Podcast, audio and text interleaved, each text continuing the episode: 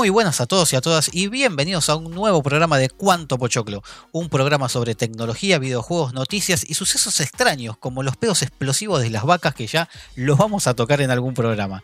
Mi nombre es Nico Córdoba y durante este programa estaremos hablando con un, vamos a arrancar bien con un picadito bastante variado de noticias y de la mano de Dano el Grande vamos a estar trayendo un informe sobre Xenoblade Chronicles. ¿Es así, Dano?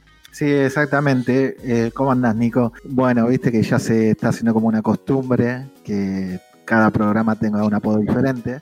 Así que a partir de este programa me gustaría que me llaman Danoblade. Danoblade, bueno. Y me parece que queda bastante pegajoso, ¿no? Tengo que reconocer que de la única persona que escucho todo el tiempo estar hablando de Xenoblade sos vos. Así que te, te lo, te lo reconozco que Danoblade te, te va. Bueno, entonces este podcast me vas a escuchar una vez más. Mejor porque el juego sale, si estás escuchando el podcast hoy, sale hoy, 29 de mayo.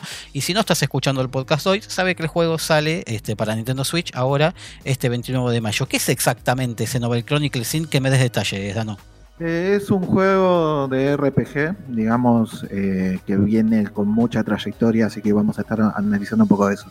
Buenísimo. Por otro lado, porque va a ser un día así de unas noticias bien picaditas, pero también de muchos videojuegos, porque se viene una semana full videojuegos, vamos a tener también, no sé si llamarlo un análisis, ¿cómo, cómo lo llamarías, Mati, lo que nos vas a traer? Sí, podría llegar a ser un análisis, un- una review o, o, por qué no, mis impresiones con respecto del nuevo título de Microsoft, Minecraft The Dungeon. Que lo bautizaste de una manera bastante particular, nos decías. Sí, es, es un Diablo ATP. Un Diablo ATP o un, o ¿cómo era? O, o un Baby Go Diablo también. Baby Go Diablos. Me, me gustó esa, Sí. esa manera de llamarlo. Pero lo que no es para babies y viene de la mano filosa de este, del señor pampeano Agustín Crespo es el Man Eater. Exactamente, sí, vamos a también, como dijo Mati, eh, vamos a vamos a hacer unas primeras impresiones, algo un poco más elaborado capaz eh, en mi caso, pero pero sí vamos a traer el análisis de, de Man Eater, un juego bastante polémico, va, va a dar para hablar. ¿Te gustó? Sí, eh, en líneas generales sí, son en líneas generales eh, sí, el juego es, es recomendado. ¿Y, po- ¿Y por qué me decís esto un poco más elaborado? Si vos no sabes de lo que hablar, Matías, todavía. No entendí eso. es que, es que ya, ya sé de por dónde vienen las Te Matías decía algo, por favor. Me la quiero agitar. Para mí está enojado porque le, le boché la nota de, del Ever Arcade ese raro.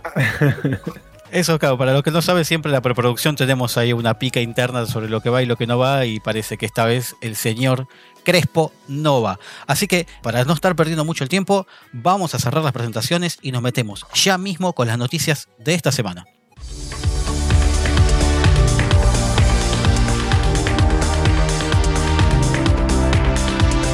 Y arrancamos con la noticia de que nos va a llegar una quinta entrega de Indiana Jones, va a ser Indiana Jones 5, dirigida por James Mangold, que es la persona que le dio fin a Wolverine, fue el que cerró esa saga. Y es importante nombrarlo porque quien haya visto la última película de Wolverine sabe que tiene ese momentito donde te toca el corazón. Y bueno, también hay que ser este, realista de que no da para mucha saga más este, de Indiana Jones con Harrison Ford. De hecho, él en una, en una declaración dijo de que sí, que esto ya era un poco conclusivo para él. No sé si ustedes vieron la cuarta entrega, pero la verdad que está bien que hagan una quinta, me parece, porque yo tengo ganas de ver una vez más una Indiana Jones, otra, otra de sus aventuras, pero está clarísimo que no le da para mucho más. No, yo no tengo ganas de ver otra de Indiana. Boludo, boludo. Siempre, siempre divertido, boludo. No, Dano el mala onda, boludo. Basta de Indiana Jones. Después de la cuarta, que la verdad que fue un desastre. Yo digo, basta Indiana Jones, dejen las clásicas. O sea, no, para mí no, no es necesario una. Te hice una representación, boludo. Te lo vendí re bien, chabón. Yo estoy de acuerdo igual con, con lo que dice Nico de que a- a- al amigo Ford ya no le queda mucho más. Tipo, anda a descansar, ya está. Ya la Y tenés. ya está. toda. Es para que hagan una más y que robe un poquito más. Y, y bueno, yo lo quiero ver una última vez, ¿entendés? Después de lo que pasó con Es Star que no Wars. lo vas a ver, vas a ver el doble, boludo. El tema es, van a retomar desde la 4. Y sí, boludo, ¿qué van a hacer? Bueno, pero No. la 4 planteó un montón de cosas que la verdad que seguirla desde ahí, que va, que va a volver ya LeBouf, digamos. No te metas con Jaya. Bueno, se sabe que va a salir en el 22, o sea, faltan dos añitos más porque están todavía en toda la etapa de, de- de grabación de escenas, que están complicados con el COVID, pero ellos le ponen como mucha pila, ¿entendés? Yo, yo también le quiero dejar un ahí un, No, un porotito. no, No, no, para mí, para mí no. ¿Qué querés que te diga? Yo me planto ahí. Fa, mala onda. Hoy vino, Dano el mala onda vino hoy, boludo. Mal, ¿eh? Mal. Viste, vos me decías a mí que yo era mala onda Hoy hoy. no vine tibio, ¿eh? ese es el tema. Sí, chau, boludo. Lo, lo- lo- lo agitamos mucho la vez anterior y se vino con todo. Hablando de venir con todo, hay algo que le mete velocidad a full, Mati. Me llamó mucho la atención Sí. esa noticia. Eh, es hermoso, es hermoso. Es, tengo una manía con, con- con utilizar dispositivos eh, poco convencionales para los videojuegos.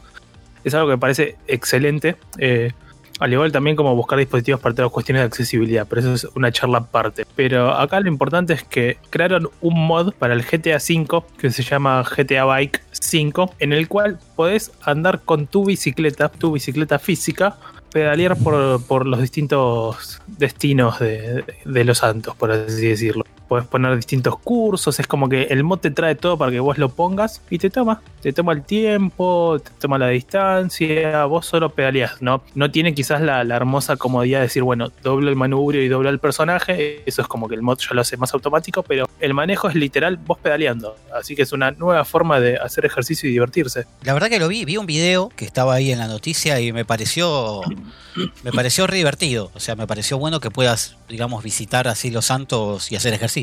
Está, copado porque aparte es un. Si bien te, explica qué tipo de dispositivos hay que usar, hay que obviamente comprar un, dispositivo específico, te traquee la bici, se conecte todo y demás. Es, como que te toma ya dispositivos ya existentes para la gente que realmente hace ciclismo, que, muchas veces utiliza este tipo de, bicicletas donde se queda la bici fija y te va tomando la velocidad, la, distancia y todo como para lo que es el entrenamiento esos dispositivos como que también te los toma, no es que es con únicamente uno solo que, que te desconectar ese sí o sí, sino que es como tiran varias cosas y está, está muy interesante. La verdad que si tuviese la chance de, de poder tenerlo en casa, realmente lo tendría. Sí, otra cosa que pude ver que, que tenés disponible es que por ahora son trayectos que están prearmados, pero yo creo que como, como siempre son los modders, este, no va a llegar la oportunidad para que te permitan también vos hacer tus propios trayectos. Porque estuve leyendo que sí te quita, para el que alguno diga decir, uy, qué bueno esto, pero sí te quita la posibilidad de mover la bici. O sea, no te deja salir del trayecto. Pero esto es una cuestión Exacto. de tiempo hasta que venga uno y diga, ¿sabes qué? Yo quiero pedalear y jugar con el joystick y moverme por donde quiero o alguna rareza de esas. Sí, hay, hay- hay que ver eso también de, de- cómo está configurado para qué es lo que te toma. Por ahora sabemos que el pedaleo, el movimiento de la rueda atrás es lo que es lo que te hace avanzar y a mí lo que me, lo que me encanta es que aparte esto después lo podés mandar a alguna de las tantas aplicaciones que uno tenga de si hace si hace ejercicio y demás o, eh, o fitness o de correr que, que puedes mandar ahí las, las distancias que hiciste acá en la página de donde está la noticia te muestran uno con todo el recorrido marcado de- en el mapita como si hubiese paseado que hizo 16,51 kilómetros o sea es un montón hizo 16 kilómetros en el GT andando en bici Es demasiado. Es muy O sea, bueno, es- muy bueno. Está conectada, interesante. La verdad que tenés que armarte todo un, un set completo, pero la verdad que está, está bastante bueno. Está bastante Perdóname, perdóname, déjame, déjame hacer algo. Eh. 16 kilómetros hizo nada más, boludo, es un chanta. En bici. bueno pero espera hizo en media hora Pero, ah, bueno, 3 minutos 16 kilómetros Es un chanta, boludo. está bien, boludo. Eh, hizo bastante boludo en la casa ahí haciendo escúchame yo, yo me compré el Ring Fit para hacer ejercicio en casa este muchacho clavó la bici boludo está perfecto Hizo todo, se tomó todo el trabajo de conectarlo. O sea, ¿Sabés lo que voy a hacer? ¿Sabés lo- media hora. ¿Sabés lo que voy a hacer si cuando se termine? Para, para, cuando se termine la cuarentena, ¿sabés lo que voy a hacer? Voy a agarrar una bici común pedorra y voy a ir allá al campo donde están mis viejos, donde viven mis viejos, y vas a ver que en media hora podés meter como 20 kilómetros, boludo, en bici. Sí, Bueno. puede ser, obvio, pero hay que ver también la distancia y el tiempo. Acá es como, quizás, ojo, quizás hay la otra. Quizás el soporte que tiene el muchacho con el cual lo utilizó, si, si le empezás a dar con mucha velocidad y la bardeás, quizás se te sale la rueda o algo. Andás a ver. No sé Ah, bien es cómo será. es el- verdad. no sé cómo será el aplique. Pensemos que es para eso, es como para. Es, la realidad es un. es- estoy andando en bici y adelante tengo una especie de. Si querés decirlo, un mapa lindo como para Claro, para en vez de estar viendo la pared de mi casa, es como. Es como nada. Le, le tengo, tengo una- un algo bonito para ver. Sí, igual nos fuimos a la mierda, lo estamos atacando ya demasiado al pobre chico. bueno, voy a pasar a otra cosa, es los juegos eh, gratis, entre comillas, eh, que vamos a tener el mes de, de julio, tanto para Xbox eh, como para, para PlayStation. En el caso de este último, PlayStation trae de forma anticipada el Call of Duty World War II, nos va a retro- retrotraer a la Segunda Guerra Mundial. El juego ya está disponible A partir del 26 de mayo ya estaba disponible porque fue anticipado.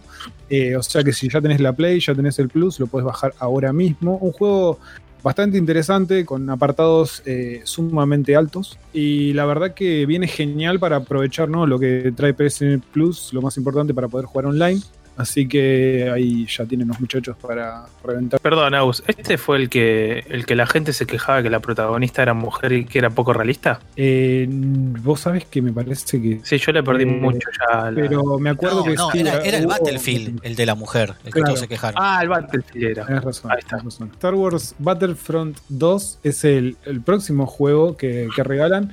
Un juego también online que arrancó bastante flojo porque tuvo momentos difíciles con el tema de las microtransacciones y toda la movida. Y eh, que a lo largo de los meses, con parches y intervenciones de por medio, se ha podido ir reconsolidando para generar un online, digamos que es lo más importante, súper interesante. Eh, también con apartados increíbles, yo lo, estuve, lo estuve jugando bastante. Eh, la verdad que, me engancha mucho y para jugar con, amigos es, es un golazo. Y pasando ya a la parte de lo que ha regalado Xbox, en este caso, bueno, siempre regala cuatro juegos, dos para lo que es One y dos para de lo que son la familia de Xbox 360 y Xbox, que obviamente son retrocompatibles si tienen la One activa. Eh, en el caso de lo que es eh, disponible para One, eh, sacaron Coffee Talk, un juego de citas, básicamente, de, storytelling, bastante, bastante particular, interesante y, en mi opinión, para, para un público bastante determinado. Por otro lado, tenemos Shantae and the Pirates Course, que también es otro juego de plataformas, aventura, bastante, bastante nombrado últimamente en la, en la- en la movida indie. Eh, juegos, ambos dos son independientes, así que no hay gran cosa para, para remarcar realmente. Y menos todavía cuando se habla de lo que está disponible de Xbox y Xbox 360, ya que dieron por un lado Destroy All Humans, título viejo viejo, viejardo, como dirían los pibes ahora. Yo ya soy un viejo choto. Eh, y por otro lado, Saint Mora, eh, un título shoot, eh, bien, bien, bien eh, escuela, escuela antigua, escuela vieja, un, shooter bastante, bastante interesante. Que si lo tienen disponible, siempre, siempre es bueno tenerlos a mano por ahí para, para cuando no encontramos qué jugar en- en nuestro listado de juegos. Eh, por otro lado, también eh, se presentó como noticia más destacable que No Man's Sky eh, va a aterrizar en Xbox Game Pass en junio. Un título que, que- que si, si no es el título que ha dado de- que hablar, de por lo menos del apartado independiente también, entre comillas, en, esta generación, no sé qué queda. Porque ¿quién no ha escuchado hablar de No Man's Sky en esta generación? Un título que, que entró con polémica a más no poder con promesas no cumplidas, con promesas eh, rotas y que de a poco, muy de a poco y pasando los meses en el silencio y en las sombras ha tirado parches a, a- a sus usuarios hambrientos y ha sabido reinventarse. No sé, Dano, ¿qué te parece? Sí, no, la verdad que fue. Yo recuerdo mucho la época en que salió No Man's Sky. Recuerdo toda la controversia que salió. Eh, recuerdo que a semana del lanzamiento se seguía eh, preguntando si traía o no traía multiplayer. Recuerdo haber visto Sí. ediciones especiales, eh, las ediciones coleccionistas de No Man's Sky, que traían un sticker para tapar eh, que era multi, que la concepción había sido multiplayer, que ya había estado en empresa y al final no lo traía.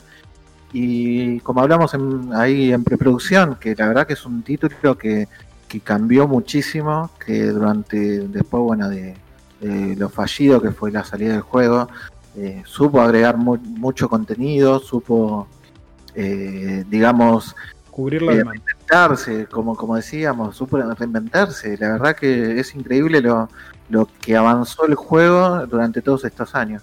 Sí, yo lo que me pregunto es si. O sea, está bien, ¿no? Que esté con el Game Pass, porque lo tenés en tu membresía de juegos disponible. Lo que yo no sé es que si la persona que no jugó No Man's Sky, si se va a enganchar digamos, ¿no? Con la onda de No Man's Sky, porque es uno de esos juegos que se juegan sin llegar a un fin, se juega por jugar. Entonces, no sé si este es el momento como para que lo lancen. Es, bueno, sí, debatible, ¿no? Pues es un juego de exploración abierto y que, bueno, es infinito, porque ha dado para todo. Eh, yo me acuerdo haber visto en, YouTube incluso a un, a un usuario que estuvo, pasó, digamos, el juego se compone de exploración de mundo en mundo. Eh, y este chico lo único que hizo fue explorar un mundo durante mucho, mucho tiempo. Y hizo todo un video ceremonial explicando, contando sus experiencias. Entonces es como que, bueno, no sé, en el, en el estado en el que estamos de encierro, de momento, me parece una buena opción para poder, digamos, distraerte y agarrar el control media hora, 40 minutos y simplemente caminar, cumplir funciones, tareas. Pero es verdad también que es un juego que va enganchado con eh, un montón de parches, con un montón de novedades, con un montón de cosas y bueno, puedes llegar a ser medio abrumador al principio. Sí, a ver, es como, como bien marcan, es, es un juego para jugar como vos quieras jugarlo, básicamente. Tiene esto que bien decís de que puedes o arrancar y, y quedarte únicamente en el planeta en el que estás, eh, y aparte esperemos que tengas la suerte de que sea un planeta donde no tenga un clima muy hostil. O básicamente empezar a recorrer todo y irte para donde se te cante. Lo, lo, lo, lo único malo que voy a decir de, esto del Game Pass es que no está en el Game Pass de PC. Con lo cual tenganlo en cuenta que si alguien es, es, está con el Game Pass de PC, ahí no lo va a encontrar. Es un juego que está muy bueno. Es el único juego que básicamente es single player que en mi computadora está instalado siempre. Y cada tanto vuelvo y a veces como me olvido de lo que hice y quizás arranco una partida de cero de vuelta en otro planeta y, y empiezo a pasear porque me pasa que generalmente también lo agarro con los distintos parches que van saliendo.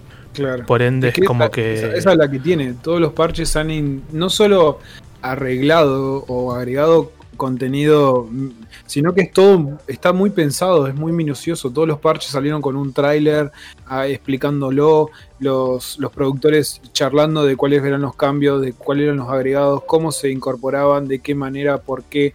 Y, no solamente se generó contenido, se, ingresaron nuevos tipos de cámara, el VR que, con el que ingresó a PlayStation, eh, toda una movida de música que fue uno de los últimos, yo ya no le estaba dando mucha bola, pero eh, dieron todo este tema de poder crear música, poder generar cosas nuevas todo el tiempo.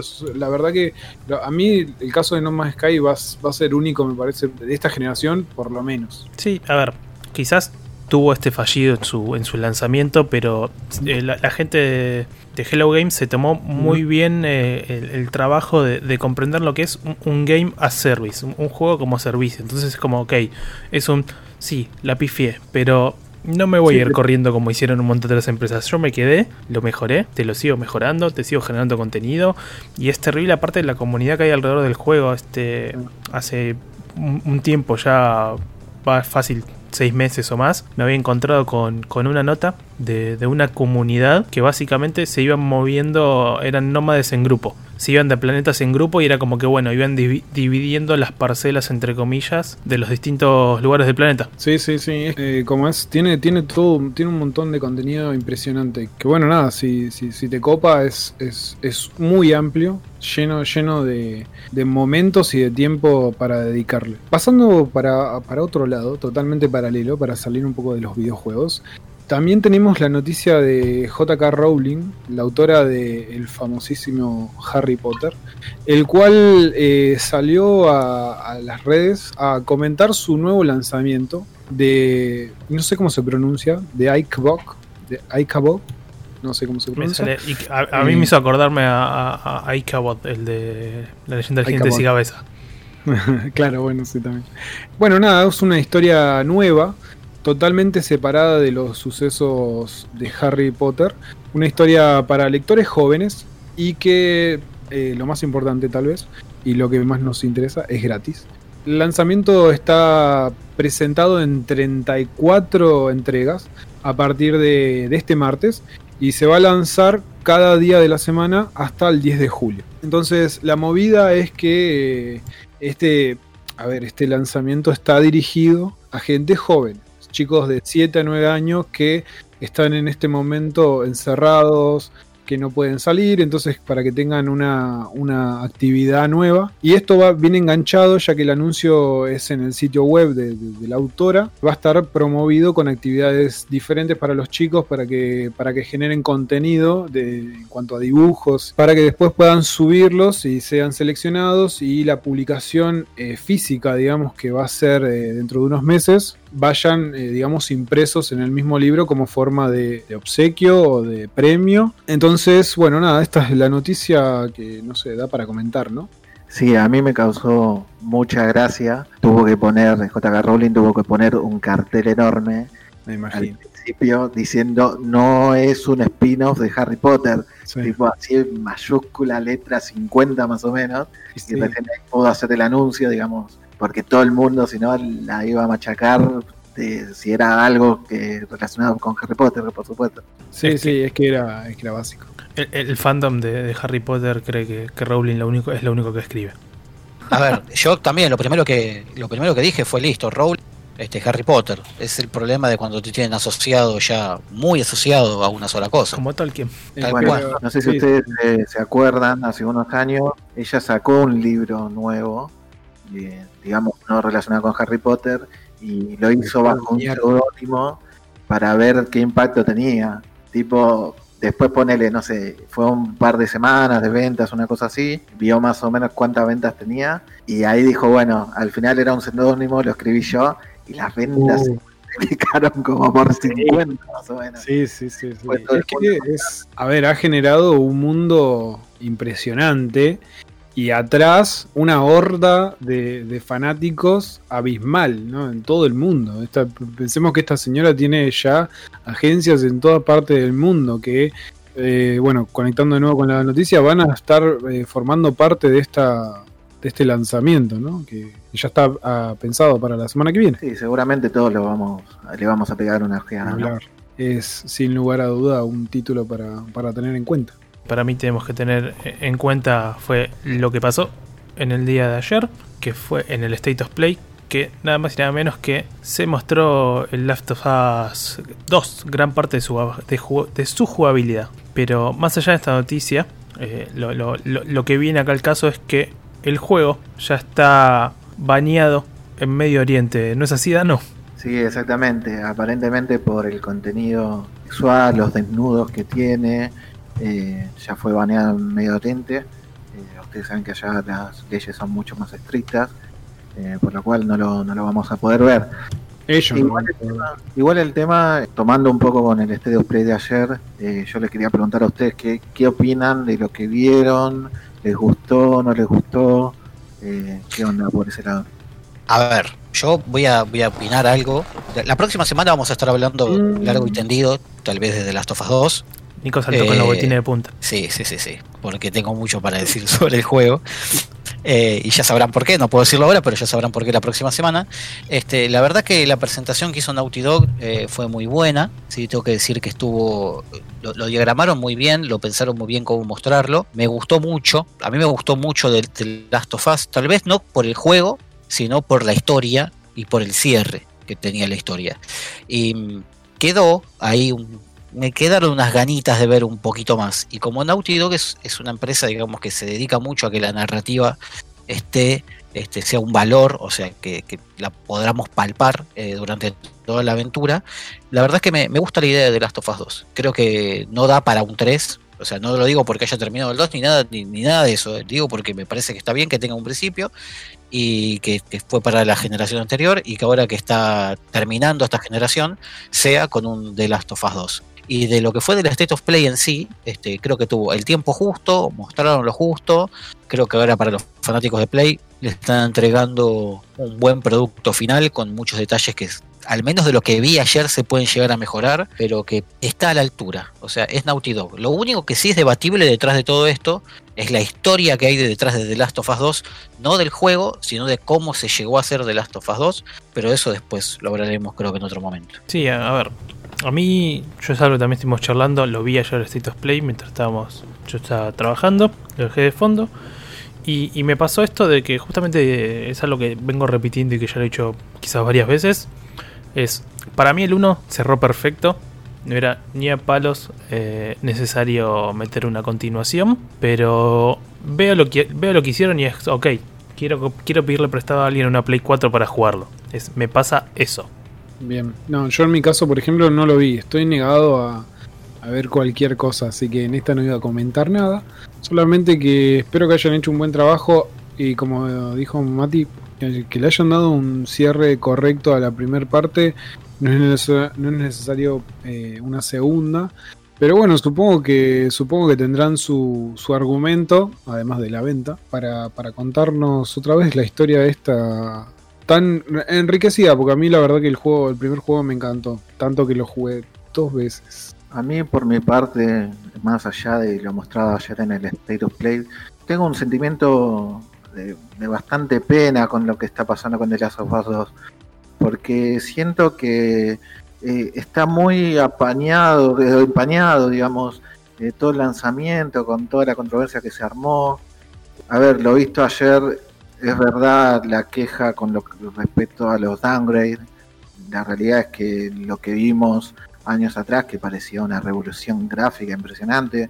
En- creo que incluso fue el último de tres de, Sony, eh, que había mostrado eh, esa cinemática tan zarpada y ver, eh, digamos, el downgrade ayer de lo que es el gameplay, ver toda la controversia de todo lo que se filtró, la trama.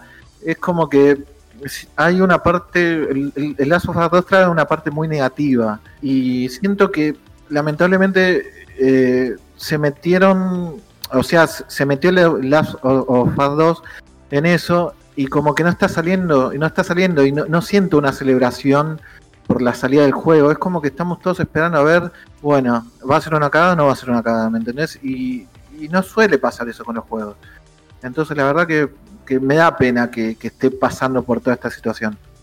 Yo, honestamente, de, lo viejo, de, lo que se ha mostrado en, en convenciones anteriores, no recuerdo. Este, con lo cual, no, si ayer hubo un downgrade o algo, no lo noté, para serte sincero. Después, con, respecto a lo otro, sí, hubo mucho bardo, que el leak, que a las expectativas, pero si bien siempre hay un hype o no, creo que siempre estamos esperando de si el juego va a estar, va a ser una basofia o no, básicamente, o por lo menos en mi punto de vista creo que con todo lanzamiento me ha pasado de, de bueno, va a terminar estando bueno o no, es como sirve o no sirve, está Sí. copado, no suma o no suma, me- más allá del hype que uno pueda llegar a tener. Sí, lo que pasa que es un juego que dejó la vara muy alto para algunos eh, en su anterior entrega y pasó bastante desapercibido y se le viene dando manija hace mucho tiempo también. Entonces entiendo lo que Dano dice de que, de que, bueno, están todos expectantes a saber si al final termina siendo un fracaso o no. Pero bueno, es Dan- Naughty Dogs, o sea, alguno sabe el sello que, que está marcado. Mirá, No, yo te puedo, te puedo adelantar una sola cosa. La verdad es que el Mm. juego, este, no, no, no voy, a, no me voy a ir a la mierda. Nos cuenta todo Sí, y le sacan, le- nos, nos levantan por el embargo, boludo. No, este, no, a ver, eh, es lo que vos decís. Es Naughty Dog y no va a defraudar. El punto, yo creo que el punto de Dano, que es para mí, es si hay que haber una discusión y un debate, es lo que dice Dano. ¿En qué momento, sí, eh, nos, vamos a poner, en- nos vamos a plantar en un lugar donde hacemos mierda algo desde el, desde el vamos porque o hubo downgrade o porque hubo una campaña para filtrar información o porque simplemente te quieren sacar las ganas, ¿entendés? De jugar un videojuego.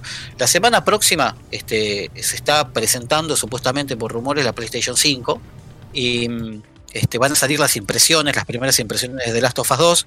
Entonces va a quedar un poco rezagado un juego que por ahí no se lo merece. Porque si esto le pasara a otro título, no se lo merecería tampoco. Y The Last of Us 2 es un juego que justo por, por la historia de Naughty Dog viene apaleado por otros temas. Totalmente de acuerdo. Y yo eh, lamento venir tan contreras hoy, pero para mí yo esperaba una segunda parte de, of Us. Ah, para mí ese final justamente, eh, no voy a dar spoilers, pero para mí el, eh, digamos el final daba para una segunda entrega.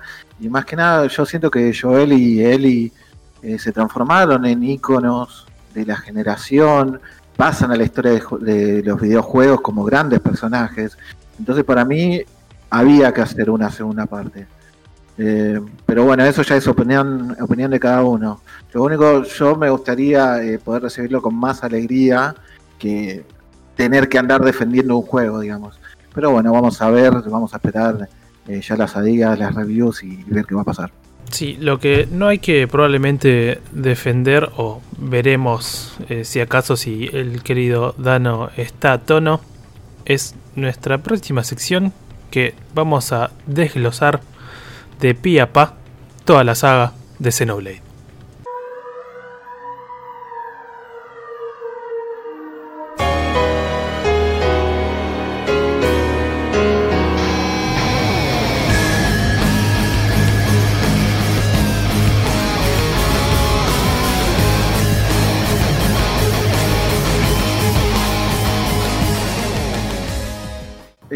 Ahora que me hicieron el pase, eh, vamos a arrancar un poquito con este informe de Xenoblade.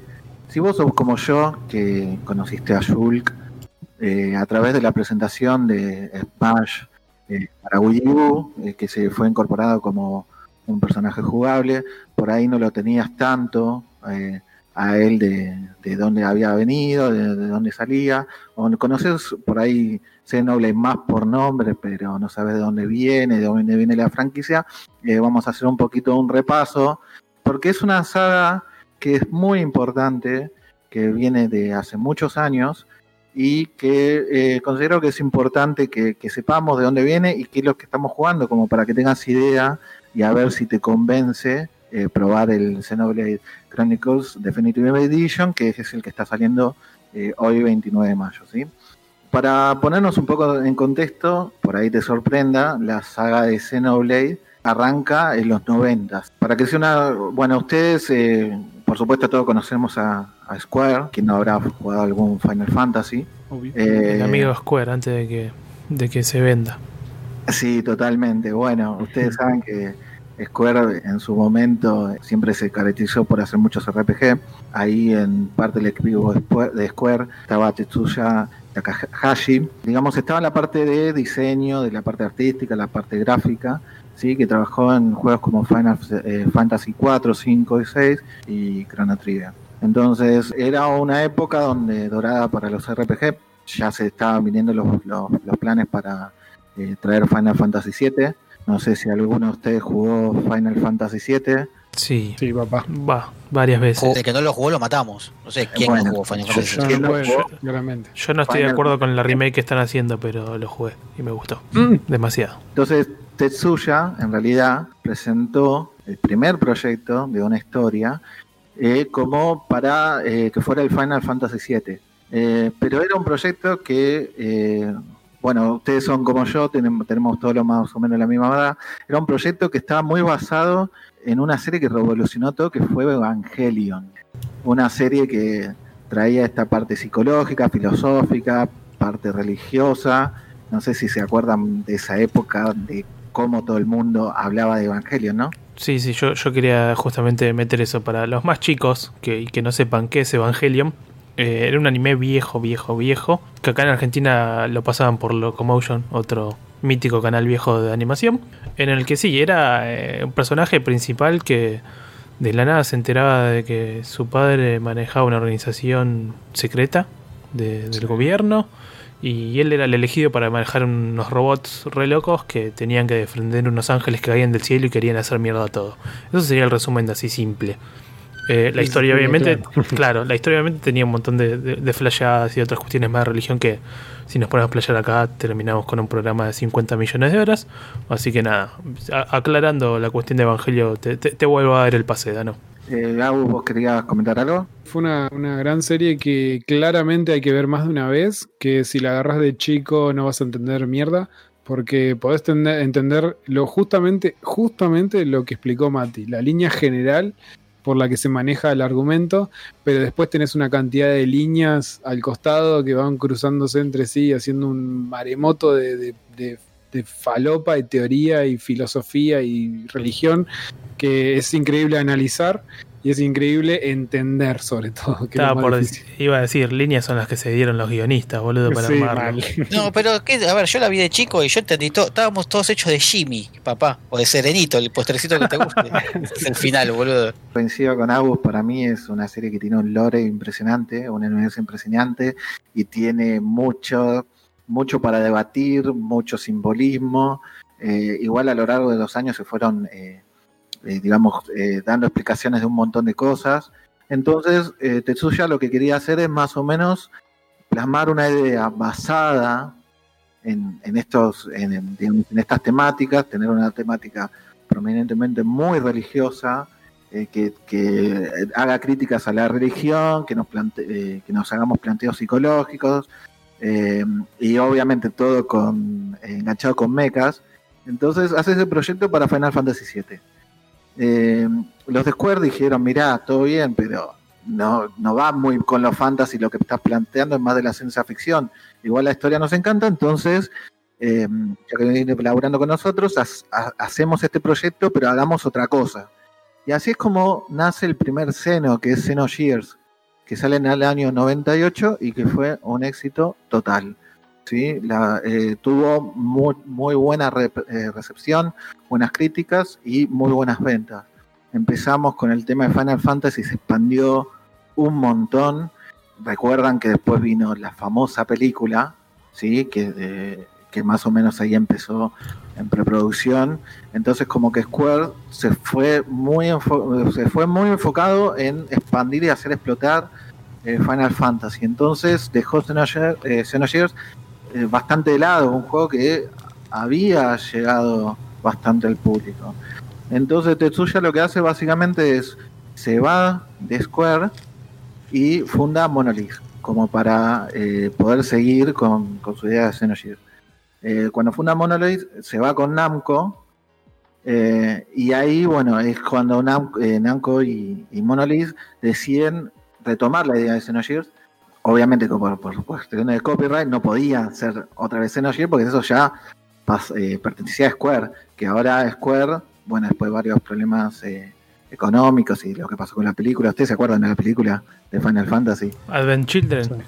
Eh, eh, no, algo de Within se llama la primera. De- ah, la, la primera que no tenía, claro, que no tiene nada que verla, que era La una primera, chica en un mundo. sí, Sí. Excel- a mí me gustó, eh, excelente película. Claro, lo que sé yo estaba por decir, yo todas las que vi de Final Fantasy, a mí las películas me gustaron. Quizás no han sido el éxito que se esperaba, pero yo recuerdo haberla visto y que me copó. es como dice Nico, la primera no tenía nombre, después la renombraron, le pusieron, el- la verdad que ahora no recuerdo, pero algo de Within se llama. The Spirit Within. primera. Eh, esa. Eh, el tema es que, bueno, eh, digamos, eh, hago un paréntesis, eh, Square, esa película fue eh, una película de un presupuesto impresionante que no llegó ni a recaudar absolutamente nada. Square entró en bancarrota y después eh, se tuvo que retransformar en esto que es Square Enix. Y ahora, día de ahora Square Enix es quien posee los, eh, Los digamos, derechos. el- los derechos de, de Xenogears. Sí, más, que, más que reinventar fue vení, vení que te salvo y me quedo con, me quedo con todas tus cosas. Básicamente. Claro, porque Bueno. pa- para hacer un poco también más de historia es, en aquel entonces tanto Enix como Square eran competencia en el, en el desarrollo de juegos de RPG. Ah, bueno, esa, esa parte no lo sabía, pero sí, básicamente eh, Square quedó en la lona y ahí Enix eh, se, lo agarró a Square y, se- ahora es Square Enix, ¿no? Eh, entonces, bueno, eh, deciden ahí Monolith junto con Namco, deciden retomar la idea de Xenogears. El tema es que Namco tenía, es bastante inteligente para mí de, de parte de Namco. Lo que quería hacer es justamente algo como Final Fantasy, pues ustedes se acuerdan lo que era Final Fantasy los 90 y los 2000, o sea, lo por todos lados. Sí. Entonces dice, bueno, como Xenogears tuvo un éxito bastante considerable, queremos hacer Xenogears nuestro Final Fantasy. Retomemos, hagamos un reboot y empecemos de nuevo. Ahí es cuando nosotros nos enteramos que va, en realidad por un libro que había salido posterior al juego de Xenogears, que era un artbook que se llama Perfect Works, que es muy conocido en el lore de, de Xenoblade, que eh, la, idea original de la historia estaba dividido en seis episodios, ¿sí? y que Xenogears sería el quinto episodio de los seis. Eh, Vieron un poco como Star Wars, vieron que mon- eh, en un montón de declaraciones John Lucas dijo que siempre él había pensado en tres trilogías, que empezó por la segunda, no sé si, si eso... Claro. lo- lo- Que Sí, digamos- pero ahora que, mirá vos, yo todo esto no lo sabía. ¿Cómo, cómo llegó a todo esto el tipo? O sea, ¿cómo, ¿en qué momento? ¿Por qué no se le ocurrió antes esto? ¿Se sabe esto? Porque es tremendo lo que estás contando. Mirá, Xenogears, eh, uno de las, digamos, de los eslogans con los que te venden Xenogears es que te dicen que es la historia más grande jamás contada en un videojuego. Supuestamente, eh, la idea original siempre fueron los seis episodios y tres arcos. Y si vos lees el artbook, la verdad que es muy interesante y cierra bastante todo. Y además no, es un árbol que salió al toque después de que salió el juego, por lo cual yo creo, yo creo bastante que, que, fue una idea enorme pensada y originalmente fue concebida así, algo así como fue Star Wars, ¿viste? Mira, perdón, Dano, acá haciendo también un poco de búsqueda, Enix era el, el, encargado básicamente de hacer los juegos de Dragon Quest en aquel entonces. Ah, mira, no tenía ni idea, mira. Bueno, sí. Dragon Quest saga emblemática, ¿no? Por supuesto. Eh, el último juego que hicieron antes de fusionarse fue Dragon Quest Monster Caravan Heart. Entonces tenemos a Monolith laburando con Namco en un, nuevos proyectos, eh, llevando a Xenogears a otro nivel. Entonces empiezan a salir un montón de juegos, un, montón de merchandising, pero ahora enfocado a un nuevo nombre que se llama Xenosaga, ¿sí? Mantienen el prefijo Xeno, pero le agregan el Saga, y en este proyecto que, que digamos de la idea original de seis episodios, dicen, bueno, hagamos un reboot, pero empecemos por el episodio 1, ¿sí? Vamos a hacer los seis episodios, pero primero, pre, eh, digamos, proyectemos hacer los primeros tres juegos para la Play 2 y después, eh, una vez que, ya arranquemos, vemos de hacer los, eh, ¿no? los, los, otros tres para cerrar toda la saga. Eh, así fue como surge Xenosaga, una serie de tres juegos para Play 2. El primero, eh, la verdad que tuvo muy buena crítica, muy buen éxito, vendió más de un millón de copias. Después el segundo se nos haga parte 2. Se llaman, los tres se llaman parte 1, parte 2 y parte 3. Y tienen eh, nombres, creo que en alemán, eh, supuestamente basados en obras de Nietzsche. Por eso seguimos con el tema de, ¿no? de lo psicológico, lo filosófico, grandes connotaciones a la religión occidental, los mecas. El que da, digamos, el que trae acá todo el problema es parte 2, se nos haga parte 2 que eh, ya Tetsuya se dice que había estado bastante lejos del desarrollo del producto, como que estaba solamente supervisando, no, no, estaba a cargo. Se tomaron muchas libertades y terminó un producto que eh, decepcionó a todos y que eso repercutió en ventas, ¿no? Ahí Xenosaga empieza a caer, a pesar de las pocas bajas ventas, eh, sale Xenosaga 3, pero ya la saga estaba como muriendo. También estábamos ya más o menos en el 2006. Namco ya empezó a ver que, no rendía eh, y decide ya empezar a separarse un poco de Monolith.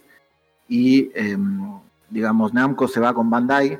Eso, por eso hoy en día lo, lo conocemos como Bandai Namco. Y eh, Monolith queda a la, a la deriva y ahí es cuando lo agarra Nintendo.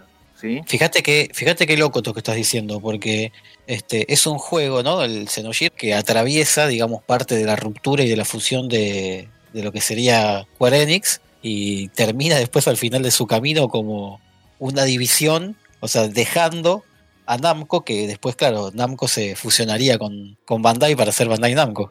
Exactamente, la verdad que eh, tuvo muchos problemas, fue un juego que o sea, fueron juegos que fueron muy bien resubidos, pero después empezó en todos estos quilombos más corporativos claro. que, que, entorpecieron todo, ¿viste? Y hoy en día, bueno, hay un, bastante problemas con el tema de los copyrights.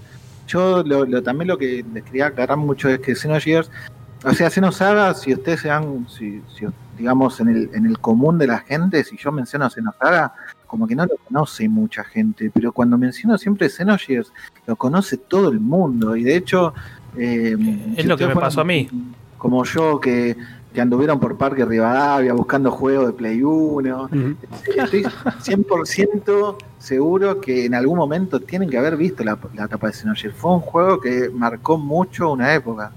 Sí, sí, a, a, mí, a mí me pasó justamente esto decías, Dano, de, de, que empecé a leer el informe como para estar bien de que íbamos a, a, charlar, de ver todo, y es como, che, pero pará, yo este juego lo conozco, yo lo jugué de hecho, y es como, ah, no sabía que era el mismo.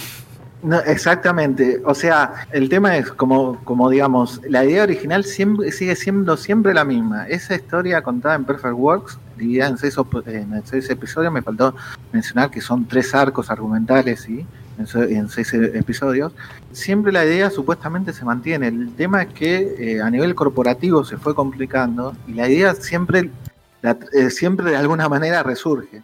Y bueno, justamente ahí cuando Nintendo viene, pone, digamos, se alía con Monolith, es cuando eh, hablan con Tetsuya una vez más y Tetsuya quiere volver una vez más a la idea original, a este Perfect World como se conoce, y dice, voy a tratar de contar una vez más la historia. Y ahí es cuando surge el famoso monado de Beginning of the World, que nadie lo conoce por ese nombre, obviamente. Claro. Para los que no sepan, monado es eh, la espada que le da nombre a Xenoblade. El tema es que ya en esa altura, a a esa altura querían eh, como apartarse un poco de- del nombre Xenosaga, o de- del nombre Xeno, pues bueno, justamente todo lo que había pasado con Xenosaga, pero ahí es cuando ya viene un mítico Satoru Iwata, si le vamos a sumar más por otros a Iwata, este es uno más, eh, que es el que le dice, no, mirá, ese nombre, no le pongas ese nombre, ponele Xenoblade,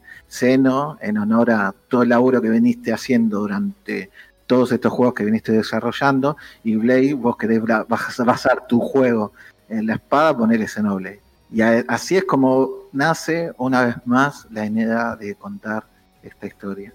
Cuestión entonces que si llevamos la saga al cine o al mundo, o al, sí, al cine, voy a decir mundo de entretenimiento por los videojuegos de entretenimiento, si lo llevamos para el lado del cine, podríamos decirlo que podría haber llegado a ser algo, una saga yetada, por así decirlo, que no exista nunca, que, que nunca hubiese visto la luz, básicamente. Menos mal que no fue así. Es que, a ver, todos, todos conocemos de la fama que tiene Nintendo, Sí, de supuestamente siempre Nintendo salvadora. Y yo siento que salvaron esta idea de Tetsuya, dándole esta posibilidad a Monolith de sacar una vez más eh, su idea original, porque Xenoblade fue una revolución en su momento.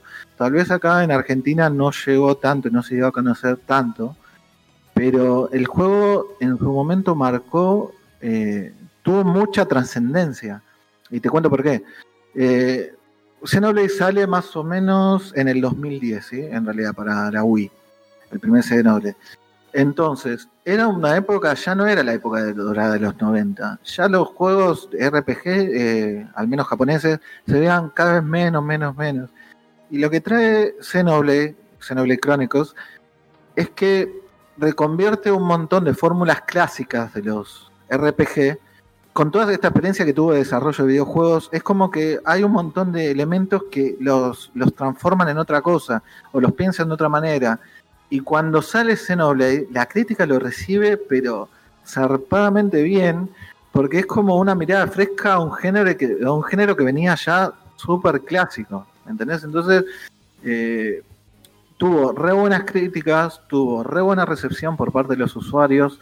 eh, no todos conocían toda esta historia, eh, digamos, de, de todo, todo el desarrollo, por lo cual lo sintieron como un juego nuevo, un juego fresco. Lo único que se le criticó siempre fue el tema de los gráficos. Imagínense para la época de la Wii, que la Wii siempre fue una eh, consola a nivel gráfico bastante inferior eh, a lo de su generación. En Wii se veía como bastante eh, retro, por así decirlo. Eh, lo único que se quejaban todas las críticas era a nivel gráfico. Entonces, ahora que mañana, o va, perdón, hoy viernes 29 de mayo, salga una versión eh, remake con gráficos eh, más actualizados a lo que tenemos vigente hoy para Switch, eh, la verdad que eh, es un sueño. Para mí, por lo menos, es un sueño porque es un juego que tiene una narrativa increíble, que tiene unos cliffhangers tremendos, en jugabilidad es buenísimo, en jugabilidad no les va a encantar. así que yo para mí, por lo menos, es- está, eh, lo, lo estoy esperando mucho, ¿sí? Para mí, Dano, que yo no, no arranqué con, con ninguno, no jugué absolutamente ninguno. Conviene, Sí. obviamente, arrancar por el Chronicles y después seguir toda la historia, ¿verdad?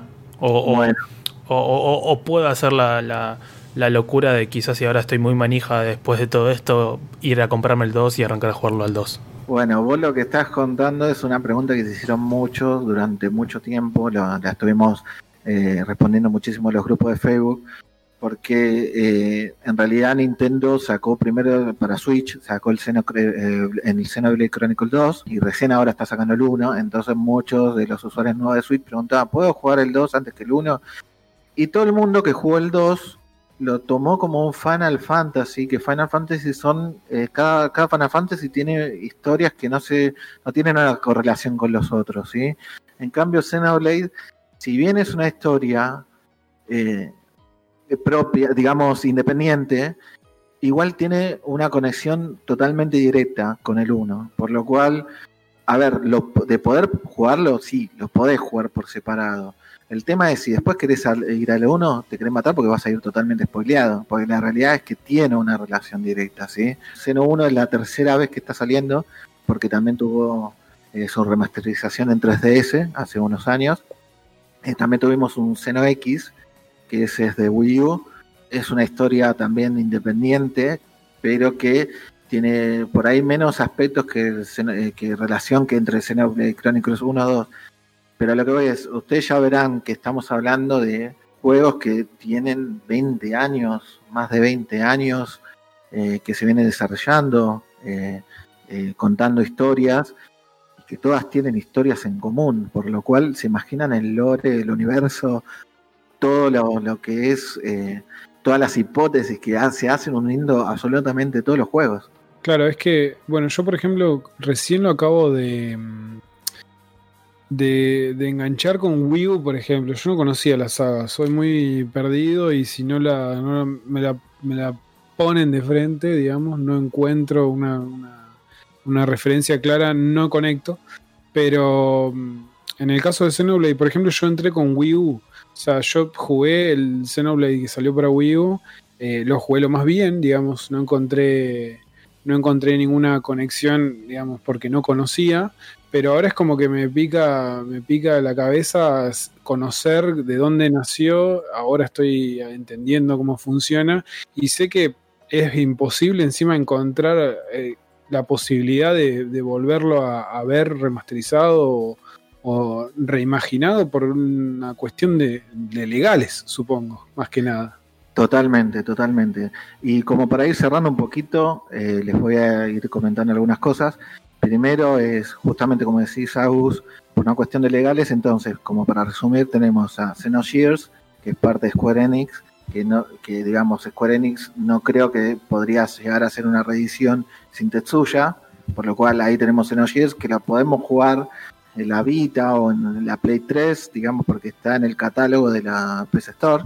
Después tenemos Xenosaga, que es propiedad ahora de la Bandai Namco, que eh, sigue sacando figuras al día de hoy porque uno de los personajes de Xenosaga se transformó en la mascota tipo oficial de Bandai Namco, que es Cosmos, y que, digamos, por ahí en Occidente no es tan conocida, pero en Japón, en todo lo que veas que haga Bandai Namco, por ejemplo, los Projects Exxon, eh, la vas a ver siempre a Cosmos. Entonces, como que quedó ahí dividido, o sea, ¿entendés? Eh, la idea de Tetsuya, pero en otra compañía. Y después, bueno, eh, tenemos a Xenoblade, que es la saga que, hoy estamos hablando, que tenemos, eh, que la está publicando Nintendo, y que como para dar un poquito de esperanza, en Xenoblade Chronicles 2 eh, se incluyeron algunos DLC en donde Bandai Namco prestó, digamos, por así decirlo, las licencias, tanto de Cosmo como de Telos, y que las tenemos como personajes jugables en Xenoblade Chronicles 2. Por lo cual, ustedes saben que Bandai Namco se lleva muy bien con Nintendo. Quién sabe, en algún futuro podamos ver alguna reedición, porque la realidad es que Xenogears y Xenosaga, más allá de los conflictos que tuvieron en su momento, eh, se transformaron en verdaderos juegos de culto. ¿sí? Yo, mi recomendación, eh, esto ya para no entrar en una review, pero mi recomendación es que jueguen Xenoblade, pero primero jueguenlo eh, sabiendo todo esto, sabiendo que todo forma parte de una gran historia eh, contada en un montón de pedazos que no siempre se cuenta la misma historia, que la historia de Xenogears es muy diferente a la historia de Xenosaga, que es muy diferente a la historia de Xenoblade Chronicles, pero que todas en algún punto dan para debate, para que todas se unan, y más que nada para los que son nuevos por ahí en los RPG, tengan en cuenta que estamos hablando de juegos 100 horas, ¿sí? Porque mucha gente eh, que tuvo problemas con el Xenoblade Chronicles 2, eh, esto también lo comento, Xenoblade Chronicles 2 salió el primer año de lanzamiento de la Switch, ¿sí? Salió para la Navidad, salió en diciembre, en un momento donde la Switch no tenía tantos juegos, ¿sí? Entonces, Xenoblade Chronicles 2 vendió una locura, pero impresionante, y es al día de hoy el juego más vendido de cualquiera de los anteriores, en Xenogenesis, en vendió una locura. Y el comentario general que yo veo es que no la gente no suele pasar, o digamos los que no están acostumbrados a este tipo de juegos, no suele pasar de las 5 horas. Cuando estamos hablando de juegos de 100 horas, en donde eh, las, en las 5 horas estás todavía en la etapa de tutorial. Entonces, si vas a probar Xenoblade Chronicles eh, Definitive Edition, te recomiendo que le des una oportunidad, pero que sepas que eh, va a tener un in- inicio un poco lento, vas a ver las mecánicas de a poco, y que si vos en la media hora, una hora, estás viendo cutscenes o, o digamos, no estás entrando tanto en el, en el juego, no te desesperes, porque recién estás por la etapa tutorial y que le des una oportunidad y que lo juegues bastante, bastantes horas y vas a ver cómo te va a enganchar enseguida. Así que como para cerrar un poco, ese es el informe de Xenoblade Chronicles que estaría saliendo en el día de hoy y espero que le den una oportunidad porque la verdad que es un terrible juego, es un clásico que no se lo pueden perder y no lo pueden dejar de jugar.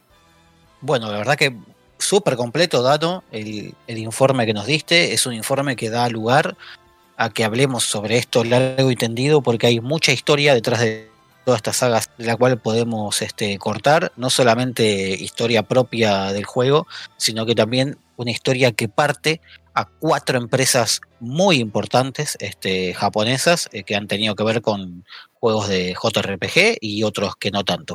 Dejamos de lado ahora un poco la historia, dejamos de lado un poco el informe y nos vamos a pasar a un mundo un poco más oscuro y sombrío, aunque también apto para niños, que es el mundo de Minecraft Dungeons, que es lo que nos trae Mati en esta simil review, como le ha dado llamar.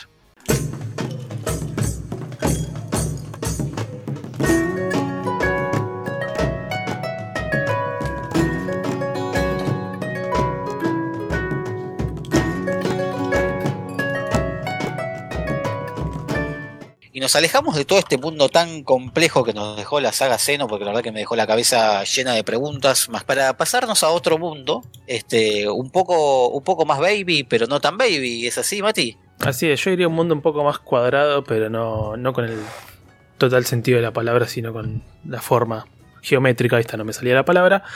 Y es que sí, estuve jugando bastante al Minecraft Dungeon. Y lo primero y principal que voy a decir es que me gustó y que está bueno. Oh. Así ¿Plataforma que lo jugaste? en PC. Bien. Lo jugué en PC, este, con el, el bendito código que nos mandó la gente de Microsoft, al cual agradecemos. Y, y la verdad que está muy bueno el juego. Eh, Algo que no, no, no voy a mentir. Si bien cuando vi el tráiler de lanzamiento me gustó, eh, me, me copó, me llamó la atención. No sé si le tenía toda la fe del mundo cuando ya me dijeron ya está, lo puedes jugar. Pero completamente terminé encantado. Este, muy sorprendido aparte, porque pasa que, como ven, el juego está basado en el mundo de Minecraft, con la única diferencia de que en esta ocasión, en vez de estar en primera persona, en un mundo abierto y explorando y buscando recursos y tratando de sobrevivir, es una aventura completamente distinta, con todas las cuestiones este, gráficas y de diseño no- no- notorias de la saga. Eh, para empezar, eh, somos nosotros el personaje principal. eh, lo podemos, entre comillas, armar o, o elegir, mejor dicho, porque ahí creo que sí es el, el único fallo que le encontré, es que no tiene customización el juego. Nuestro personaje no lo podemos armar a, a nuestra apariencia, algo que a mí me gusta hacer demasiado. Qué raro. Sí. Sí, sí, a mí también me, me llamó mucho la atención porque en Minecraft uno puede armar el personaje como se le cante, claro. Igual sí sé que, por ejemplo, en, en el Story Mode y en este son los dos juegos donde ya más o menos te traen por defecto los personajes armados. Claro. No sé si será por una cuestión del motor gráfico, cuestión de programación o qué, no sé qué, que me llama la atención, pero el personaje no lo podemos armar. Había una plantilla de ya no recuerdo cuántos y los podíamos elegir más o menos que estaban prearmados, con lo cual nada. Eso se podría decir que para mí es la primera crítica del juego de que no tiene customización. Y algo que decía, que a mí me gusta mucho en este tipo de juegos de acción de armarme a mí. Yo quiero verme a mí mismo ahí siendo el, el Nabo Leti que está salvando el mundo, pero porque me copa. ¿No podés soy el nombre? El nombre ¿El sí. nombre podés poner? Sí, sí, el Ah, nombre sí. El nombre sí, pero después el personaje Sí, es como, nada, es, es- es el genérico 10 que está ahí armado, por ejemplo. Sí, Sí. sí, muy raro. Eso me llamó la atención. Sí, sí te cambia el personaje, obviamente, a medida que eh, vas utilizando las distintas armaduras que te caen o las armas. En eso sí es como que, bueno, cambia un poco más la apariencia del personaje, pero tampoco tanto, porque no hay demasiadas armaduras, es como que se van repitiendo y en ese aspecto. Eh, la primera diferencia que noté quizás con cualquier resto de, de- de juegos de action de RPG es que no tenemos árbol de talento, no tenemos habilidades per se, sino que a medida que nosotros vamos subiendo de nivel, ganamos puntos de encantamiento. Estos puntos nos sirven para mejorar nuestro equipo, es decir, las armas o armaduras que, que nos van cayendo. La primera vez que vi esto fue como un... Ok. eh, Sácame esto de acá. No, no. Si lo uso, ¿qué pasa? Lo pierdo Ah. y cambio el arma y que esto y es como nada. Los de Microsoft lo tuvieron, se ve que la misma pregunta o en el focus group que hicieron fue como, che, esto cámbienlo. Porque tienen un hermoso botón de, de salvage o de destruir que vos a medida que tu ítem que vos no utilizás, lo tirás ahí, se rompe y todos los puntos de encantamiento que utilizaste los volvés a tener. Con lo Ah, cual, O sea, eso es un golazo. pará. Si Sí. yo arranco el juego, Sí. ¿no? arranco con un chaboncito. un, número- Nico, un Nico número- nivel 1. Claro, Nico nivel 1 prearmado. Este, ¿Y qué soy? ¿Mago? ¿Soy No. perro? ¿Soy qué sos, soy? sos un Nico nivel 1 que va a tener una espadita probablemente, eh, el arco que lo va a encontrar y una armadura. No tiene clases el juego. Esa es la otra también diferencia. El juego no posee clases. Tus magias, por así decirlo, o encantamientos, si quieres. Los encantamientos mejor no. La, la- la magia, por así decirlo, viene por el lado de los artefactos. Nuestro, nuestro equipo, nuestro personaje se puede equipar un arco, la armadura, un arma melee y tres artefactos. Los otros artefactos podrían ser mágicos, que seas que tires algún rayo, un tótem que te cures, o mismo que puedas sumonear eh, especie de, de familiares, por así decirlo, donde me tocó desde un perro hasta una llama, por ejemplo. Ah, tenés de todo un poco. Sí, y vos lo vas armando a medida que vos querés. Por ejemplo, todo lo Ah, que es mágico, por, por- por decirlo, gasta almas, que son almas que obtenés a medida que vas matando a los enemigos.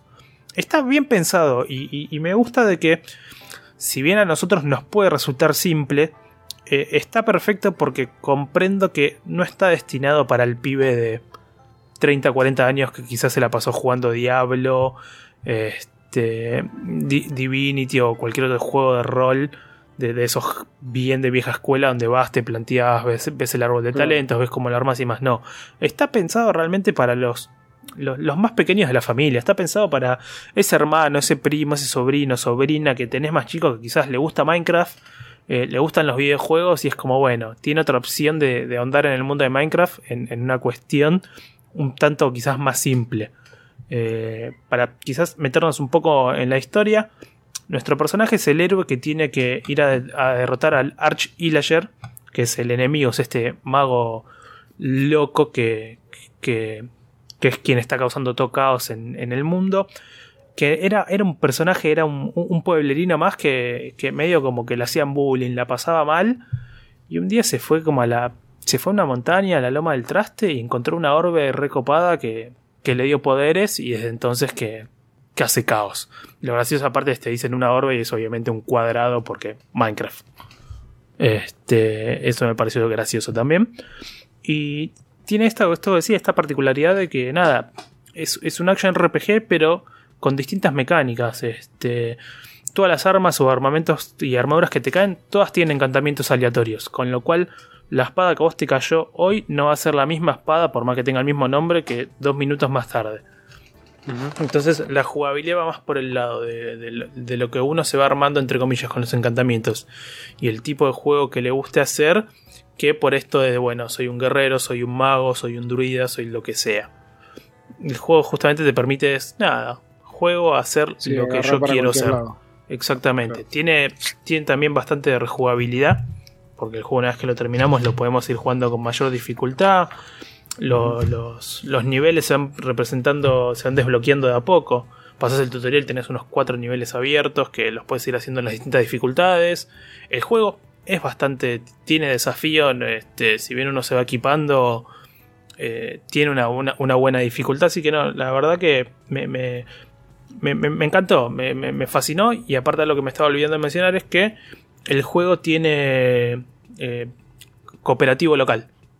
Por eso es como Ah, digo esto bien. de poder jugar con, con tu familiar más pequeño y la familia sentados los dos en el sillón cagándose de risa. La verdad Che, que, y esto- que es un golazo.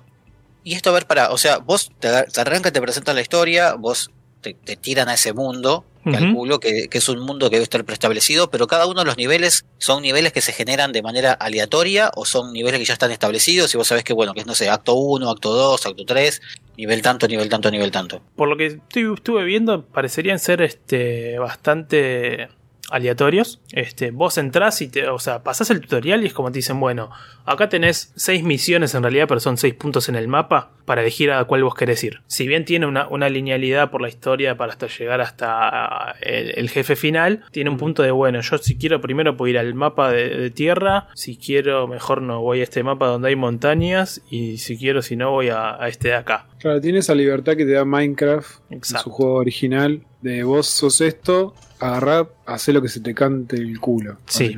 Es- esa parte como que la dejaron, pero no, sí, sí, sí cambiaron obviamente todo esto de la aventura de bueno, Sí, explorás de una forma más lineal, no tenés recursos. El tipo entonces de es juego. como- exacto. Lo que sí también, algo que me llamó la atención, y es que vos en el juego tus monedas son esmeraldas, que te van tirando los bichos y o que vas obteniendo con los, los ítems que rompes. Vos en el campamentito, que es donde elegís las misiones, te van apareciendo un par de NPCs que son dos, y en uno compras armas y armaduras y en otro compras los artefactos. Estos ítems son random. Ah, bien. Como Es- random. Sí, es, vos vas, le hablas y le decís quiero algo, es como bueno, mantén este Claro. botón, se carga la barra y este sale un arma o una armadura, por ejemplo, el No Blacksmith. es hardcore. Claro, no es hardcore. No, no, la, es- es- mentalidad es, como venir y es, pasarla es ven y bien. pasarla bien, claro. Claro. Tiene, tiene esa cuestión de, uy, che, gasté plata y me tocó una, algo basura lo que tenía, pero está bueno que sirve también como para ir mejorando tu equipo. Porque es los- símil, claro, es símil abrir un, un kinder. O sea, vos abrís Exacto, un kinder, si eh, va a venir un barquito y te viene un- una cosa horrible. Claro, eh, pero es como digo, está, está, está pensado como porque sea simple y que sea para los, los niños y que tengan esa sorpresa, niños. porque, vamos a ser honestos, al pibe le gusta quizás esa sorpresa de, uy, a ver qué me sale. Abrir qué me sale, claro. Claro, a nosotros Sí, quizás a no. nosotros, nosotros estamos buscando números. Exactamente, es como, bueno, yo, Estadística, estadística. yo quiero que me saque esto para que me toque esto y si lo acomodo con esto hago todo este daño. No, en este juego no está eso. Este juego para sentarse y disfrutar y cagarse de risa un rato. Claro. ¿Y no puedes craftear? O sea, ¿no puedes a la gran Minecraft y decís acá me echo un banco y me, me crafteo algo? No, nada. Uf. Sí, No, es por como lo, ve- lo veo como una idea básica, pero bueno, yo, para mí ya, ya te digo que no me va a gustar. O sea, lo voy a jugar. este, es- ya te digo que no me va a gustar porque no es lo que busco. Pero, pero por ahí estaría bueno in- intentar eh, entender cuál es la. A, a dónde va apuntado, claramente. Sí, a, a mí me pasó eso. Lo arranqué a jugar y es como, che, qué cagada esto, un toque. Y después dije, Está pará. Después dije, pará, no está pensado para mí. Pensemos a quién va el juego. El público que está dirigido está excelente. Y es un juego que realmente nada va a pasar ahora porque es como digo, es, es como dije, es Diablo ATP, no solo por todas estas cuestiones, sino por también lo otro clásico de Minecraft. No hay sangre. Claro. Claro. Es, es lo mismo por lo cual también el Fortnite se llenó de, de- de- de gente y que los padres lo aprueban. No hay sangre. Así que desde mi punto de vista, si tienen algún hijo, sobrina, algún familiar pequeño con el cual disfruten, o, o por qué no, una, una pareja que quizás no es tanto de los videojuegos y quieren jugar algo juntos, Minecraft Dungeon para mí es una gran opción. Buenísimo. Aparte, ¿te fijaste? Yo no me fijé, pero ¿está en el, en el Game Pass? ¿Ya está disponible en Sí, Game Pass? sí, Ya está en el disponible en el Game Pass, sí. Oye, bueno, Sí, o sea, aparte que tanto- estés el Game Pass, lo puedes usar en tu. Porque este juego, para que para aquellos que no sepan, va a estar disponible. Mejor dicho, ya está disponible porque salió el 26 de mayo, eh, tanto para Xbox One como PC, Para todos como lados. PlayStation 4 Switch. y para Nintendo Switch. Hasta MacOS creo que está. Así que súper completo. Por otro lado, yo sí vengo a traer sangre.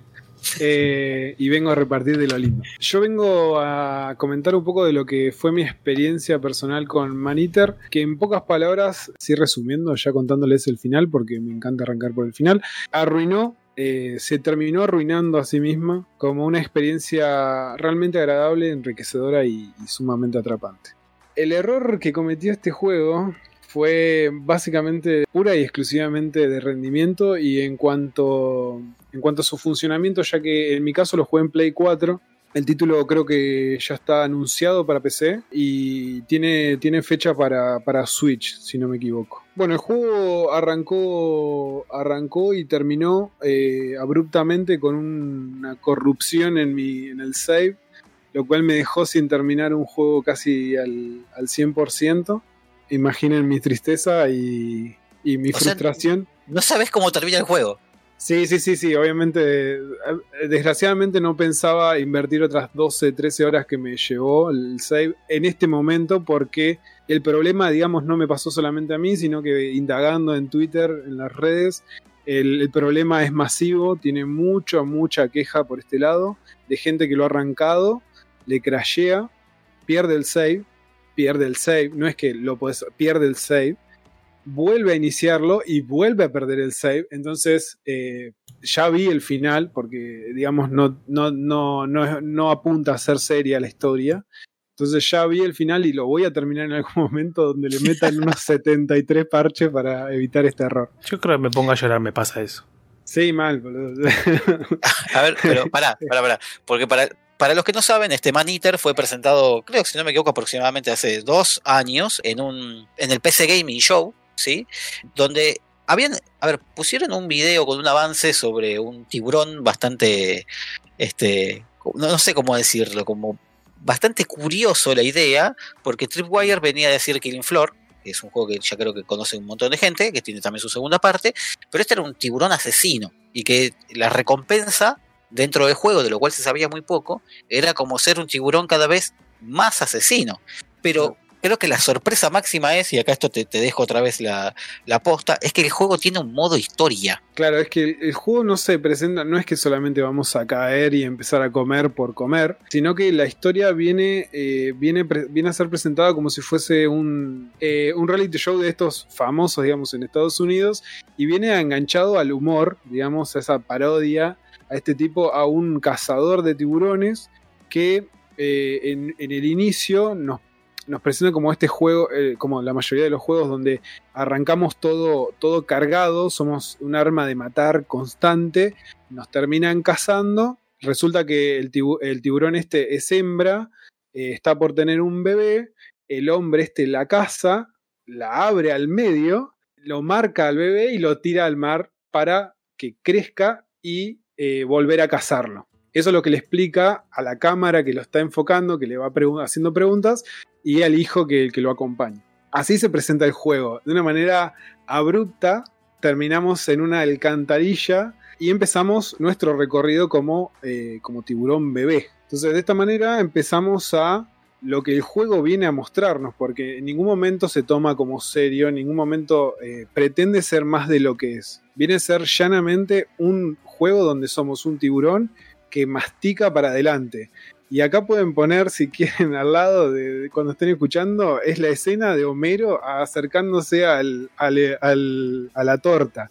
Es, voy a ir mordiendo, voy a ir mordiendo y si te como será tu culpa. Es básicamente eso. Es, es eso todo el juego, porque básicamente nuestra mandíbula, digamos, el, el acto de, de morder es con todo lo que nos vamos a manejar. Vamos a poder explorar, defendernos, atacar, todo lo que vamos a hacer eh, se hace con la mandíbula, obviamente para poder crecer y vengarnos, porque si bien nuestro tiburón no tiene mente propia ni pensamientos, el enfoque viene por este lado. Nosotros tenemos que como misión vengarnos de, obviamente, el asesino de nuestra madre. O Para sea, es una historia de venganza. Exactamente, sí, sí, sí, llana, llana, llana. Eh, Es un Bambi Eh, versión tiburón, boludo. Sí, sí, sí, es que es eso, es... es Bambi eh, meets es- es- tiburón. Esa es la mejor comparación, porque lo que vamos a hacer es constantemente estar creciendo, constantemente estar atacando a los humanos, estos humanos que nos privaron de nuestra madre. Entonces vamos a ir atacando playas, vamos a atacar puertos, vamos a hacer mierda todo básicamente, porque esto es lo que hace el, el- el tiburón, muerde para adelante y no importa que se cruce, él lo mastica.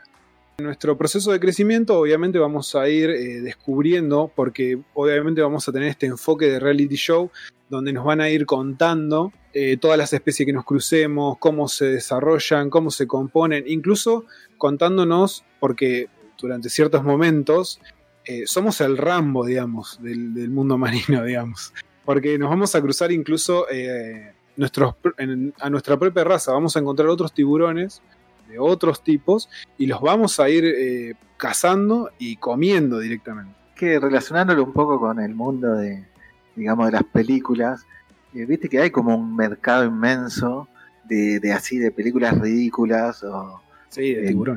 relacionadas con. eh, me, me sale esta Sharknado. Eh, Sharknado y, Ah, y- Sharktopus y toda la mezcla así rara Sí, que había de esa película. Mega Hay Shark como- y Mega algo. Hay como un gran mercado, una gran comunidad que, que está relacionada con esto de los tiburones y, y poniéndolo en situaciones bastante bizarras. Hay, hay algo que dijiste, Agus, de, to- de todo lo que venís nombrando que me llamó un poco la atención de esto último, que es, o sea, otras especies te piden favores, o sea, te piden misiones, tipo defendeme de tal cosa, ¿eso es? No, no, no. Nosotros lo que vamos a hacer es crecer para vengarnos. Entonces, no importa lo que nos crucemos, nos lo vamos a comer. No importa si son tiburones, si son focas, si son otras ballenas, porque llega un momento en el juego donde nos podemos comer una ballena. Eh, ¿Cómo entonces, pasa eso, boludo? Lo que pasa es que, bueno, sí, llega un momento donde somos un arma de matar y eso se consigue eh, básicamente matando los enemigos más importantes que son cazadores, digamos, que nos andan buscando porque vamos, tiene un sistema como el de GTA, para que se ubiquen, donde si vamos haciendo destrucción de humanos o estructuras, nos van a empezar a venir a cazar. Primero en lanchitas, después cargados, después vienen los hombres de buzo, ya después se empieza a juntar un maremoto de gente, que ahí es, por ejemplo, donde me crashó el juego a la mierda y se me cerró y volví y ya. Pero Eh, pará, pará, porque está volviendo loco. ¿Esto de mundo abierto? No entiendo. Sí, sí, sí, sí. Estos son. Vos arrancás en una zona, las zonas son. eh, tenés diferentes. Eh, vos tenés libertad para moverte por donde vos quieras. Pero obviamente con ciertas limitaciones porque no podés llegar a todos lados, porque para eso tenés que ir creciendo. Pero digamos, vos después te vas a ir moviendo entre las zonas que no son muy grandes, están muy bien pensadas. La verdad que todo lo que es secundario y en cuanto al, digamos, al espacio que tenés disponible está muy bien pensado porque, digamos, son estructuras sencillas, pero bien, bien armadas para que vos vayas siempre en movimiento, porque obviamente no vamos a parar de nadar en ningún momento, lo cual ataca, ataca un poco los, el rendimiento y los controles del juego, que voy a hablar un poco más adelante. Pero sí, el, juego está armado de mundo abierto, vos podés andar por donde vos quieras, pero obviamente los niveles, porque nuestro, nuestro, nuestro tiburón va a ir subiendo de nivel, eh, va a encontrarse con situaciones en las que no podés. Claramente te meten un coletazo, te meten un mordisco y te arrancan un pedazo de, de aleta. Pero bueno, vamos a ir, eh, vamos a ir, sí, obviamente explorando y para evolucionar, digamos, para subir de nivel, que después incluso llega al absurdo de que nos podemos equipar diferentes tipos de mandíbulas, aletas, colas, y se pueden armar sets. Que es, es una locura porque... Falta que- buenísimo, Boludo, boludo. espera, espera, falta que me digas que me puedo poner un láser en la espalda. Es que no, no estamos muy lejos, te digo, porque los sets armados, yo obviamente me enamoré de este juego. El juego está muy bien, está muy bien pensado. Lo quiero.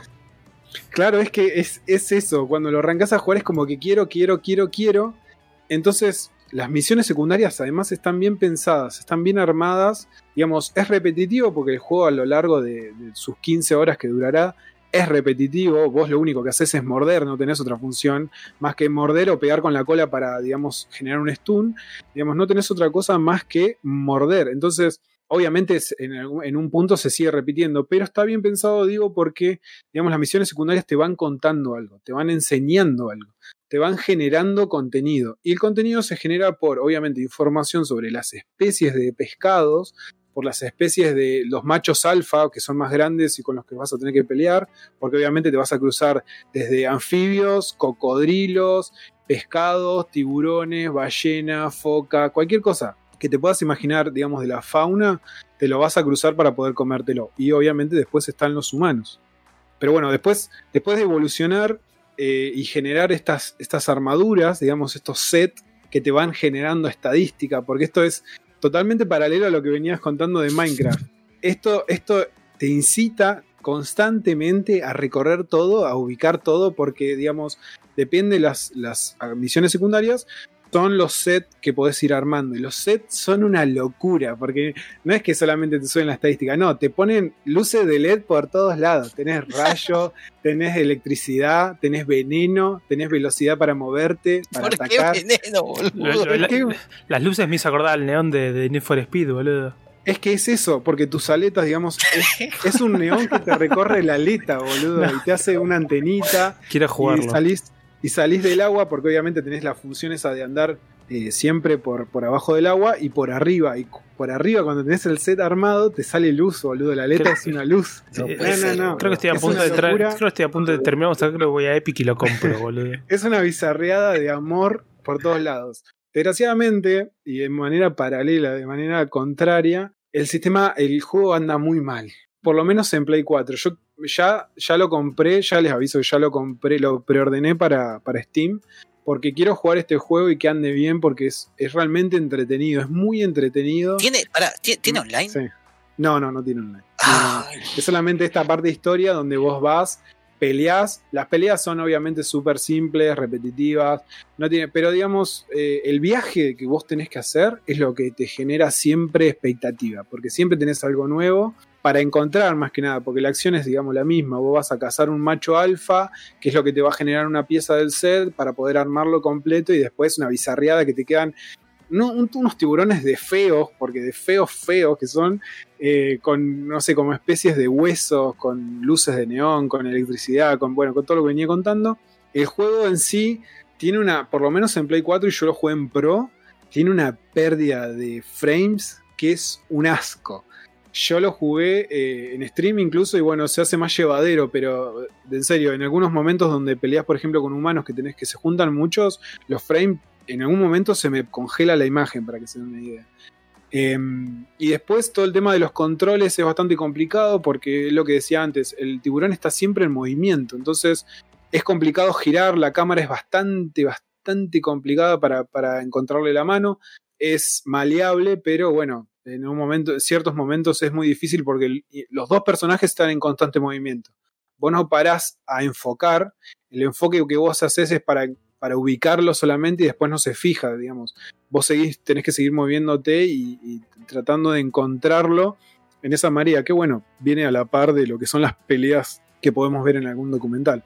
Pero bueno, sí, esas son, esas son por ahí unas primeras impresiones. La verdad que el juego tiene muchísimo para ofrecer, es una experiencia eh, muy entretenida, es, es gracioso porque los comentarios, que eso es algo que hablamos en postproducción, que Nico, que Nico no se había enganchado, pero la voz del relator que hace la voz, la voz en inglés es, eh, claro, la de Jerry de, de Rick and Morty. me Así estás que jodiendo, boludo. te Esto lo juro, buenísimo, chabón. te No hay lo manera juro, que sea lo- malo esto. Lo estuvimos buscando y encontramos que era, era este chabón.